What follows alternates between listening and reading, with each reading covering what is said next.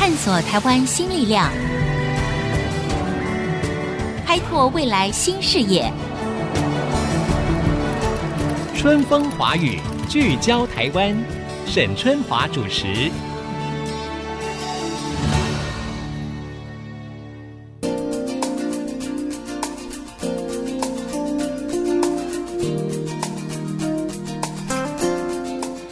各位听众朋友，大家好，欢迎收听《春风华语》，聚焦台湾，我是节目主持人沈春华。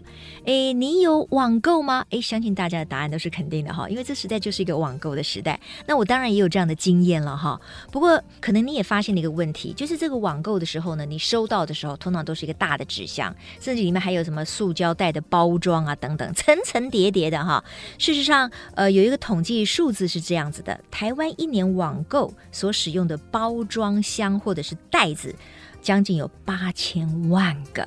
叠起来呢，就是有上千栋的台北一零一，这实在是非常的惊人哈。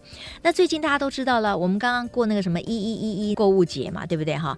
也是各大电商哈，每一年造成最大营业额的一个购物节的活动。但是如此一来，就会制造更多的纸箱啦、塑胶袋啦等等的。所以这到底是一年一度的购物狂欢，还是一年一度的生态浩劫呢？有没有更聪明的办法可以解决？过度使用包装，或者是会造成更多的包装垃圾这样子的难题呢？诶，有人在朝这个方面努力哈。今天在节目当中呢，我要邀请的这一位哈是佩克家的创办人哈，他是一位笑脸郎哈，一个年轻人哈，叶德伟，我们欢迎德伟，你好。大家好，我们是佩克家的德伟。哦，德伟你好，好，我知道这个佩克家哈，它是从英文 package 对，就是包装，对不对？package。Plus 这个字呢，把它变成了中文的这个音，叫做配客嘉哈。先说说你们成立的理念，你们想要做什么事情？因为我们希望可以减少，就每年我们网购时候所使用的大量的一些包装材质，像纸箱跟破坏袋。因为本身我自己也是做了蛮久的电商卖家，嗯、我自己在出货的时候，觉得自己是一个环境的破坏者。哦，你本来就是元凶就对了啦。对对对，所以现在要赎罪，感觉 对，要赎罪一下。好，就是说希望能够减少一次性的包装的纸箱嘛，哈。嗯，对。但是这个可能是一个很大的挑战哦。说说你想要解决的方案是什么样的方法？就是我们想用包装本身，可以在于电商跟消费者之间，可以不断的循环再使用。做法用像是共享单车的方式，或是像是我们骑 GoShare 啊，或是 WeMo 等等的。我们是用共享包装的概念，包装是先租赁给电商做使用，就像我们骑 UBike 就一次多少钱这样子。嗯，那我们是让收到的消费者，他收到包装的时候，可以到我们合作的店家去归还，然后会再从店家那边回收回来，再给下一个电商做使用。OK，这个逻辑跟流程是这样哈，听起来需要电商的配合，对，需要消费者的配合，对，对不对？对，这就很不容易喽。我可以问一下，就是说，你们到目前为止哈，有多少电商跟你们合作这样的一个模式？老实说，对于大型电商号，我们还在努力当中。可是中小型的品牌商，大概快一百多家有意愿加入我们这个系统。嗯哼，对，所以我们还在努力，希望可以有更多的电商响应这样的事情。好，所以各位听众哈，我们听到了一个新的概念，就是说，因为网购越来越兴盛嘛，所以每一次呢，你就会发现说呢，你也收到了很多的纸箱跟这个包材嘛，它呢就变成是你要去丢掉要处理的，你可能也是个负担，可是它对于生态当然也是一个负担。所以现在呢，像叶德伟、德伟这样子的年轻人呢，他们就产生了一个逻辑，这个逻辑就是说，哎。为什么要一次性的包材呢？我希望能够把这个包装的素材，我能够回收再度使用。构想是这样，对不对？啊，这样子从我这个消费者来讲的话，第一个我就觉得很麻烦了。你的意思是说，我要把我拿到的那个包装材料拿去哪里归还？就是到我们这些餐厅啊、饮料店或者是超商去归还。然后其实就跟我们丢回收一样，只是换一个地方去丢这个东西而已。啊哈，对。那你们现在有多少个回收点呢？可以让消费者去归还这些包材呢？对，目前我们在双北市有四百多家店，然后我们也希望说可以在于明年的时候可以推到全台湾都有这样的归还据点。Uh-huh. 我们来努力让更多的像是超商啊，或者是美妆的通路商或服饰业加入我们的系统，希望可以给消费者一个更便利的归还方式。嗯在台北、双北已经有四百个点，对不对？对。听起来好像不少，可是别忘了哦，你现在只局限在双北，对不对？那你这个概念要能够成功，要能够真的发挥所谓减少垃圾量或者是包材量的这样的一个目标，其实你要推向全台湾各地嘛，哈、嗯，所以你要努力的空间还很大。那我先问一个哈，你刚才说到第一个，你需要把你们已经设计完成的一个可以回收使用的包材，呃，那个好像有专利啊。对，我们是用回收保特瓶所做成的，所以它从原物料就是一个比较环保的材质。哦，用保特瓶的回收做成了你们现在可回收的包材。对对。啊哈，好。然后呢，这个东西你要先租给电商啊。哇，那一个租多少钱？我可以问吗？其实租的价格跟他们买纸箱的价格其实差不多的。所以他们大概多少？呃，因为像一个纸箱大概是十二块钱嘛，然后跟我们住也差不多一样价格，嗯，所以它不会提高它太多的成本，又可以做环保的一些实践。哎，确实你也不能太贵，否则的话，这个电商恐怕要接受的意愿也会很低，嗯、对，对不对？我有看到那个，你说是用宝特瓶的回收来制作的嘛？哈，它看起来有点像是一个大型的塑胶，有个厚一点的一个袋子。对对，然后没有加厚层。有加厚层，对，所以它可以防撞，对，然后也可以防水、防盗的功能都有。防盗怎么防盗呢？呃，我们上面有一个专利的贴纸，它只要一撕掉之后会变颜色，所以就知道说这个包装有没有被其他人拆封过。如果有变色，代表说这包装已经被动过手脚，可能要请物流去退回来，或先及时跟电商反映这件事情。嗯嗯嗯。OK，那你们研发可以防水防盗的这样的一个袋子吗？对，啊，花了多久的时间？其实我们花了大概八个月到一年的时间，然后我们其实测试了上百种材质。嗯嗯，因为这个材质必须要符合物流跟消费者跟电商的习惯，所以其实中间沟通的对象非常非常多，嗯、所以我们做很多的实验才找到这样子比较适合的材质。那这个 size 是多少乘多少呢？嗯，其实我们现在有十二种规格，都可以。十二种规格哦，OK，好。因为超商最大可以记得是四十五乘三十乘三十，是不是符合他们像目前超商最大的尺寸？嗯，嗯，嗯，就我们店到店啊那些尺寸，到最小的尺寸，像邮局最小的箱子可以承载的包装量我们都可以承载。嗯哼。可是我们看那个纸箱哈，是立体的嘛？对。那我看到你的那个袋子哈，就比较扁平啊。那你的意思是说，原来纸箱可以容纳的物品，你们通通都可以容纳吗？除了一些像是像水果啊等等比较不适合，但其他其实大部分都。都可以，像三 C 配件、书籍或者服饰业，其实蛮适合用这样子的袋装去装，这样可以节省他们可能物流上的空间使用。那会不会还是有一些限制？比如说，我如果买了一个吸尘器，可以吗？就是我们像比较大的限制是在大小的方面，嗯，所以我们最大的层就四十五公分乘三十公分的大小算是我们的极限的，但我们还在努力当中。哦、OK，好，不过当然要一步一步来了哈，你也不需要说一下子就做了所有的这个尺寸，最主要的是你刚才说的这整个的过程要被电商接受，要被消费者接受，对，对不对？然后你们还要撑得够久，对对吧？不过我觉得这概念是非常好，因为这个符合了现代的趋势，就是我们乐色都要减量，而台湾呢，我们不要小看台湾呢。台湾的垃圾分类是做的非常好的一个国家，嗯、对，对不对？我觉得大部分的民众其实也已经有了这样的概念，就是我们如何为这个地球减少负担啊。所以在这个基础上面，我希望你们是可以越做越好，可以成功的。好，我再来帮听众解决这个问题哈。好了，你们研发出来一个可以防水、可以防撞、可以防盗的非一次性的包装材料。希望可以取代电商平台里面每天要出很多的那种纸箱，这些纸箱到了我们消费者的手里，常常就是被丢弃掉，所以又造成了环境的负担，而且也非常的浪费，对不对？所以你希望包装的这个袋子呢是可以再次使用的。那有没有计算过这样的同样一个袋子大概可以重复使用几次？据我们内部的实测，至少可以使用五十次以上。就其实可以把它想象成，我们袋子就跟我们一般的背包提袋其实差不多。嗯、我们提袋可以提很多次，袋子其实可以差不多的次数，甚至到一百多次都可能。嗯、但我们比较保守估计是至少可以使用五十次。只要消费者不要去恶意破坏它的话，都可以让物流很顺畅的做使用。一个重复使用五十次，那你们每一次回收之后，要不要经过一些什么清洁消毒之类的手续呢？对，就是我们会从店家提供一定量的时候，会用他们原本的物流系统回收回来这边，我们会经过消毒的程序啊，跟清除一些可能残胶的部分，嗯，让它是干净的，可以回到下一个电商的仓库做使用。哎，这样听起来，我觉得这个过程当中成本不低耶。你们的研发先不要讲，你花了大概一年多研发出来这个嘛，这个过程当然就是一个成本，对不对？然后你说它的直接成本好了，跟一个纸箱可能差不多，你说十二块啊？嗯，对，差不多差不多十二块。可是呢，你就算可以顺利的再回到你的手上，你还要经过这个消毒，什么去除残胶，那这样子的成本有算过吗？在回收的过程清洁当中又要耗费多少成本？对，这个成本的话主要是就清洁跟回收成本，虽然算蛮高的，但是如果它量够大，其实也 cover 这个费用。对，要量够大了哈。如果说你回收点又不够多，对，然后消费者的配合意愿又低，对不对？当然成本就很高了。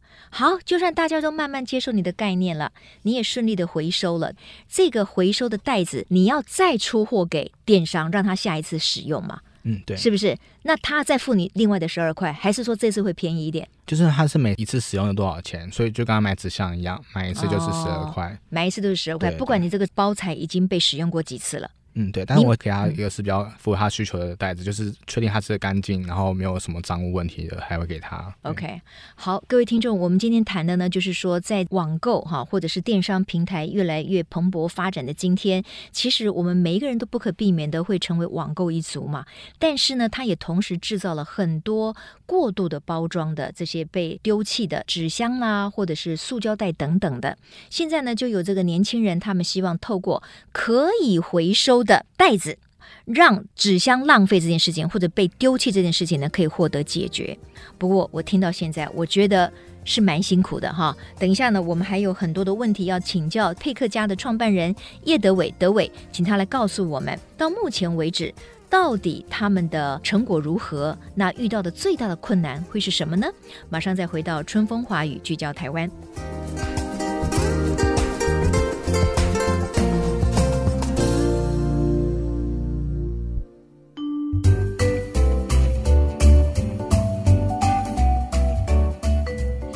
听众朋友，欢迎回到春风华语聚焦台湾。我请教各位一个问题：如果你今天网购买了一个你很喜欢的东西，然后呢，你发现你的包材就是包装的材料呢，诶，是一个可以再度回收使用的袋子，你会不会愿意把它送回回收站呢？这个就是我们今天访问的这个目的，希望能够减少这些纸箱的浪费跟过多的环境的负担的这样的一个解决的方案，哈。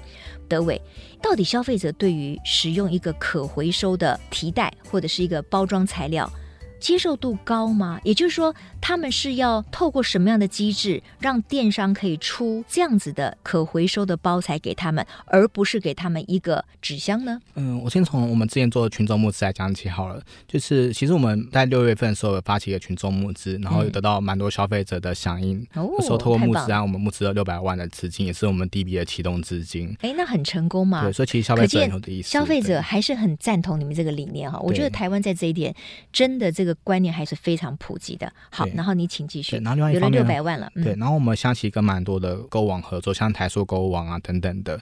我们是让消费者他可以自己选择说他的包装要不要使用我们循环包装来做出货。哦，所以他可以就是他的那个购物平台上面，他就可以让这个消费者选择你要一般的纸箱，就是一般的这种包装材料呢，还是你要选择可回收的包材，对不对？嗯，对。好，然后呢，他有什么好处吗？他选择这包材之后会得到一些再购优惠等等的。然后再次，他拿着包装到我们合作的店家去归还的时候，可以得到一些折扣优惠，嗯，像是真鲜会送他一盘芒果布丁啊，然后家乐福会送他一些礼券等等的。透过的方式，让他们同时会有线上的折扣券，然后线下归还的时候也会有一些优惠券给给他们。那这个折扣有没有真正比较实质的？就是说，他下一次买会比较便宜吗？嗯，对。像台塑花是给五十块的折扣金，然后像不同的购往期给的金额就是从三十块到一百块都有。哎，那听起来挺不错的呀。对，啊哈，所以你们已经开始 run 这个流程了嘛？对，现在目前有在跟几家的电商开始在跑这些事情，然后有很多消费者有开始在使用这样子的包装材质了。对，所以那你们每天可以回收多少这样子的包装材料呢？因为其实每天的量不太一定，然后这边讲个数据哈，就是我们像目前的回收率大概达到九十三趴。回收率达到九十三趴，对，因为我们前面是让消费者他自己选择他要不要使用的包装，哦，所以其实会环保意识的消费者会主动选择的部分的话，它归还率比较高一点。好，所谓回收率九十三趴的意思是说，因为这个消费者他本身已经选择我愿意使用一个可回收的包材嘛，对不对？而且他也知道这个中间会鼓励你有一点小小的回馈这样子，所以通常你选择做这件事情的人，他其实也会希望把这个动作完成，嗯，对，对不对？所以是已经愿意做。非一次性的这个包材的人，他的回收率会高达九十三趴。嗯，对，不是说在广大的茫茫的这个消费者里面已经有九十三趴，还没那么厉害了，对不对？哈、嗯，但是希望指日可待，这个 percentage 呢可以越来越高哈。那这样子的话，你刚才提到了，你们是透过群募去获得大家的支持嘛？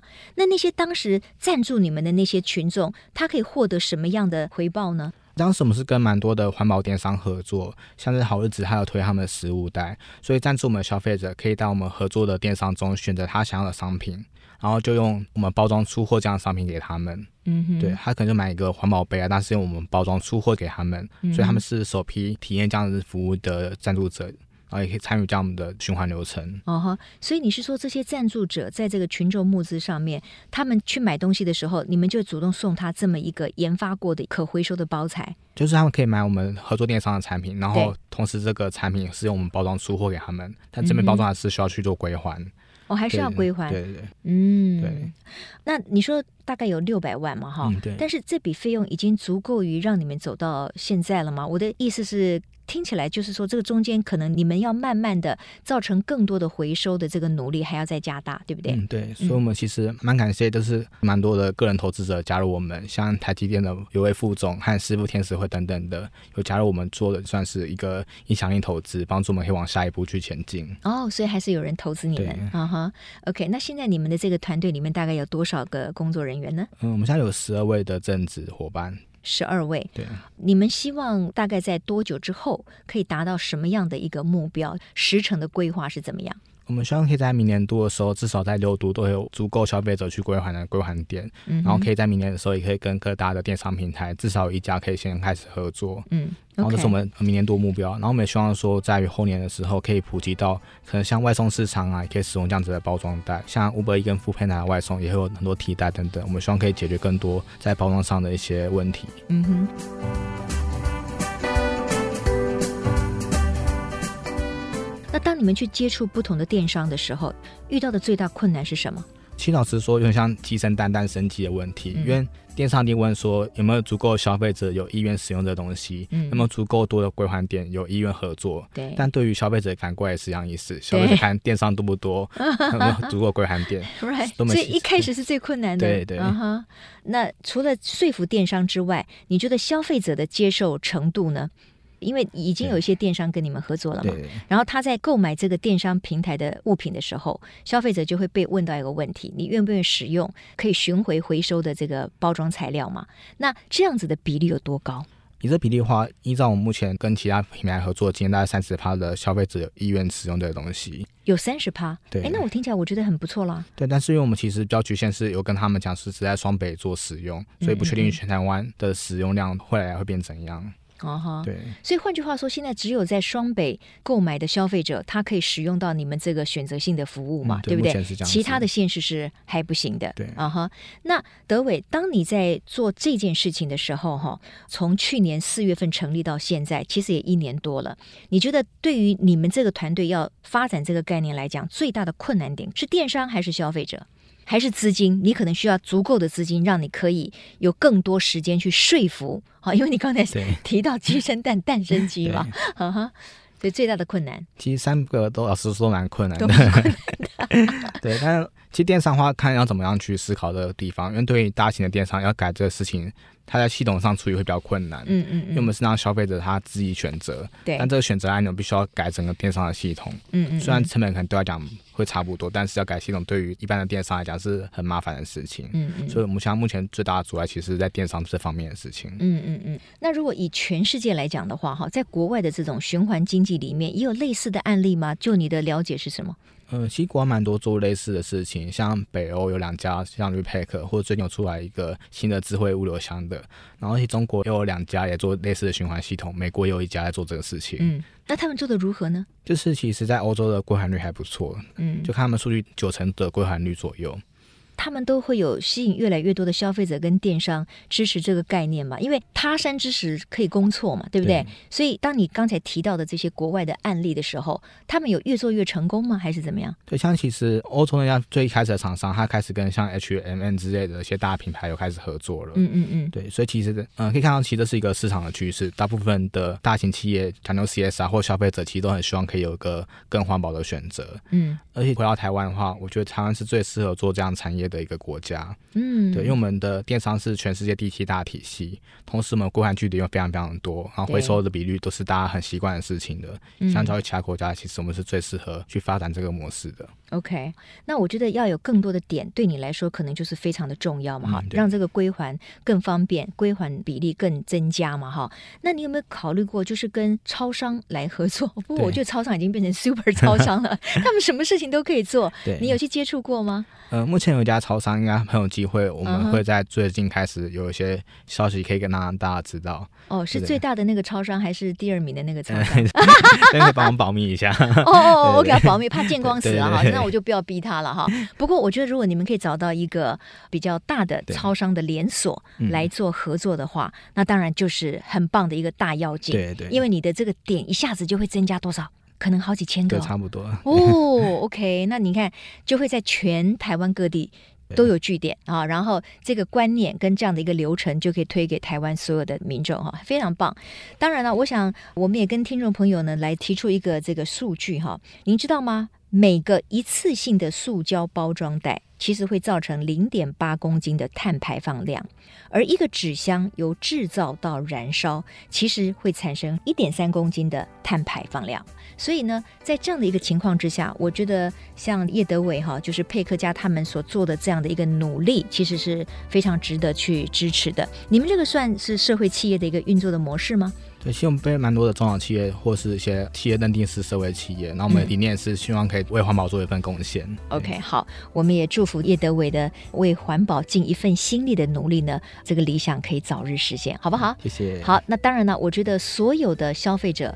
愿意有这样的概念，同时愿意身体力行去配合减少这个地球垃圾量，这样子的努力，我想才是最根本的哈。今天的这个节目呢，也希望提供给我们所有的听众呢一个非常好的参考。谢谢各位的收听了，我是沈春华，我们下周同一时间春风华语聚焦台湾空中再会，拜拜。